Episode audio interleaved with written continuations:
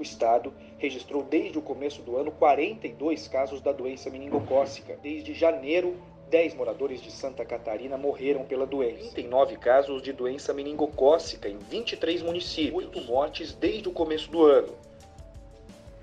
Podemos ver que, apesar das campanhas de vacinação contra alguns sorotipos, a meningite ainda é uma doença que assola o Brasil e pode ser potencialmente fatal. Por isso, hoje, eu, Letícia Lopes e Odemir Júnior, alunos do nono período de Medicina da FASE e monitores de metodologia ativa, junto com o nosso professor Lineu, falaremos um pouco mais sobre meningite, em especial a comunitária e em pacientes adultos. Então, professor, por ser uma emergência neurológica com alto risco de vida, a meningite exige um diagnóstico precoce. Quando que a gente deve suspeitar da doença? Olha, Demir, devemos suspeitar de meningite bacteriana principalmente quando o paciente chega com os seguintes achados: febre, alteração do estado mental, cefaleia, rigidez de nuca. Tem que ter os quatro? Olha, os quatro não, mas pelo menos dois deles estão presentes na maioria estrondosa dos casos. Atenção, turma, para a questão da rigidez de nuca. A rigidez de nuca é um achado de boa especificidade, mas de baixa sensibilidade. Ou seja, se tiver, nossa, vou suspeitar bastante que isso é meningite. Agora, se não tiver, não posso excluir meningite só pela ausência da rigidez de nuca. Entendi, Lineu, mas o diagnóstico pode ser apenas clínico? O diagnóstico de certeza é dado pela punção do líquido no encéfalo racadiano pela análise dele. Ele é imprescindível nesse caso. Além disso, uma dica boa aqui. Ó. Toda vez que for colher o líquido, colhe amostras de hemocultura junto, porque aumenta a acurácia da identificação do agente causador. Mas é preciso lembrar, Letícia, que uma vez que temos a suspeita clínica, como a gente viu na questão acima, os exames não podem retardar o início do tratamento. Eu vou repetir isso. Os exames não podem retardar o início do tratamento, mesmo que nós vamos perder um pouquinho de sensibilidade da cultura. Na roça se fala um termo muito certo de meningite que eu quero que vocês gravem. Meningite. Se você atrasar tratamento, há uma chance grande ou de matar ou de sequelar. Então, nunca o exame deve retardar o início de tratamento, ou seja, a suspeita clínica é o suficiente para iniciar o tratamento para meningite bacteriana. Sim, isso é o que a gente chama de golden hour, né? Mas, Lineu, ainda pensando no exame do líquor, a gente deve funcionar todos os pacientes com suspeita de meningite? Olha, Letícia, um cuidado deve se ter antes de toda punção licórica. Que cuidado é esse? Ver se o paciente não tem suspeita de hipertensão intracraniana. Principalmente são os pacientes que se apresentam com déficit neurológico focal, com rebaixamento do nível de consciência, com crise convulsiva. Esses pacientes, Letícia, antes de puncionar, devem fazer tomografia. Se não tiver nenhum indício de hipertensão, funciona. Se tiver indício, eu vou tratar primeiramente essa hipertensão e depois fazer o exame. Sabe por quê? Porque se você puncionar um paciente e ele tiver com hipertensão intracraniana, isso pode ser fatal e pode DNA e evoluir para morte cerebral. Então, antes de funcionar, só dá, faz esse checklist se o paciente não tem suspeita de hipertensão intracraniana. Entendi. Então, uma vez descartada a presença de hipertensão intracraniana, realizamos a punção lombar para análise do líquido, correto? Mas, Lineu, quais dados do líquido nos indicam que existe uma infecção bacteriana em curso? Isso mesmo. Os dados mais importantes né, que uma análise licórica nos fornece são glicose abaixo de 40, proteína acima de 200, leucócito acima de 1000, né, com predomínio de polimorfos nucleares. Esses parâmetros nos dizem mais a respeito de uma infecção provocada por bactérias do que por outros patógenos. Inclusive, dada a curada desse exame, quando esses parâmetros vêm bem encaixados, assim, né, glicose muito baixa, proteína muito alta, é, grande predomínio de polimorfos nucleares, a gente consegue com essa análise excluir né, causa viral, suspender o antiviral e manter somente o agente antibacteriano. Professor, então quando falamos de uma meningite comunitária, qual que seria o melhor tratamento? Então, Letícia, toda vez que a gente inicia um antibiótico empírico, né, a gente se baseia nos germes mais prevalentes que causam aquela determinada infecção. Aqui no Brasil, o pneumococo né, e o meningococo correspondem por mais de 80% dos casos de meningite bacteriana. Lembrar que o estreptococo é um coco gram positivo e a Neisseria é um coco gram negativo. Por quê? Porque só às vezes de sair o gram daquele líquido, se eu já identifiquei isso, já me direciona bastante quem é o meu germe causador. Mas nós temos outros também, né? Os vírus, né? Nós enterovírus, os vírus da família do herpes. E não podemos esquecer também da listéria. A listéria é um bacilo gram positivo que acomete meningite em adultos acima de 50 anos, principalmente adultos que têm alguma imunossupressão ou que já têm doença crônica, né? Então, nesse subgrupo aí, a gente tem que ficar esperto com esse germe também. Então, professor, estou pensando nos antibióticos e relembrando aqui aquelas perguntas norteadoras que a gente já vem mencionando nos outros podcasts. Com isso, a gente já consegue estabelecer o para que e para quem iniciar o uso do antibiótico.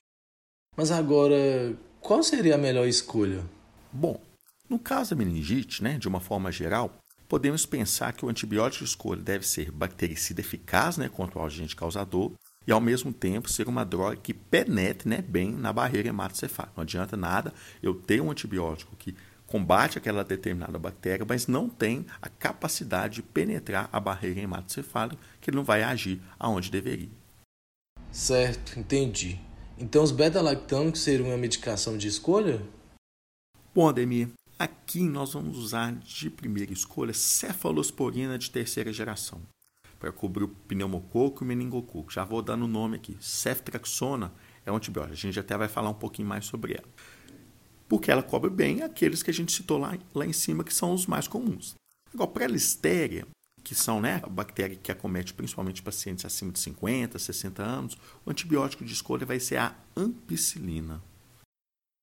Professor, supondo então que eu tenho um tio de 60 anos que não tem nenhuma comorbidade. Ele está com forte suspeita de meningite, só que ele mora no interior de Minas e os exames dele ainda não ficaram prontos. Como tratamento empírico, ele receberia uma cefalosporina de terceira geração, tipo a ceftriaxona, associada ao aciclovir, porque pode ser de causa viral, e por ter mais de 50 anos adicionaria ainda uma ampicilina?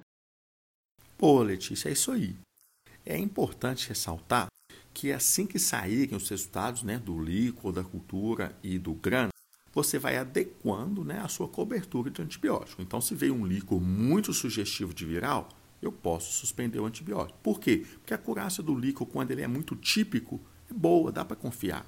Agora, se vier suscetível de bactéria, eu vou tirar o aciclovir e vou manter meu esquema antibacteriano. Muitas vezes a gente sabe assim, mas iniciou, colheu o líquido, né? depois que iniciou o antibiótico, vai perder um pouco de acurácia? Vai. Mas muitas vezes a gente consegue manter uma boa sensibilidade e especificidade da bioquímica e ela muito pode ajudar. Mas se o líquido vier inconclusivo, de uma forma que você não consiga mexer no seu esquema terapêutico. Nesse caso, né, como eu disse, meningite, a gente, infelizmente, a gente tende a pecar um pouco para mais. Você vai deixar aquele esquema até você ter mais certeza do agente causador. Se não tiver, você vai cobrir, sem dúvida nenhuma, esse esquema TRIPS que você falou. Que o mais importante é não deixar o paciente sem cobertura que meningite, vou repetir várias vezes, ou mata ou sequela se não tratar de forma adequada.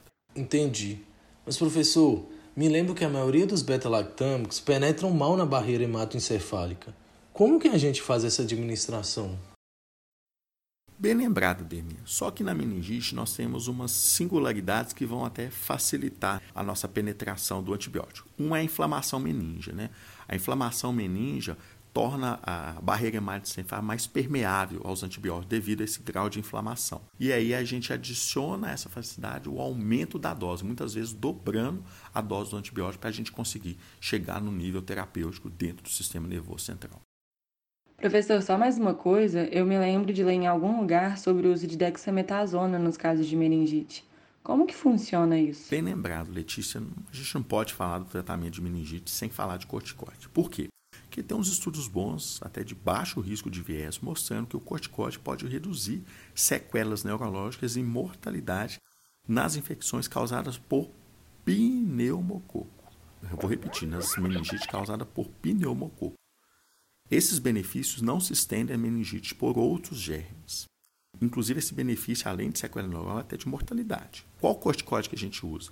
Dexametasona intravenosa.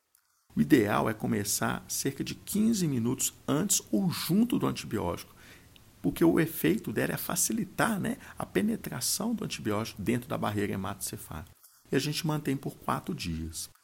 Descobriu que a sua meningite é por Neisseria, é por vírus, você vai lá e retira seu corticoide. Você vai manter ele se a sua meningite for causada por pneumococo. Mas a gente viu que meningite da comunidade, a maioria delas o pneumo está envolvido. Então, faz uma dose de corticoide que tem muita chance de ser o pneumo.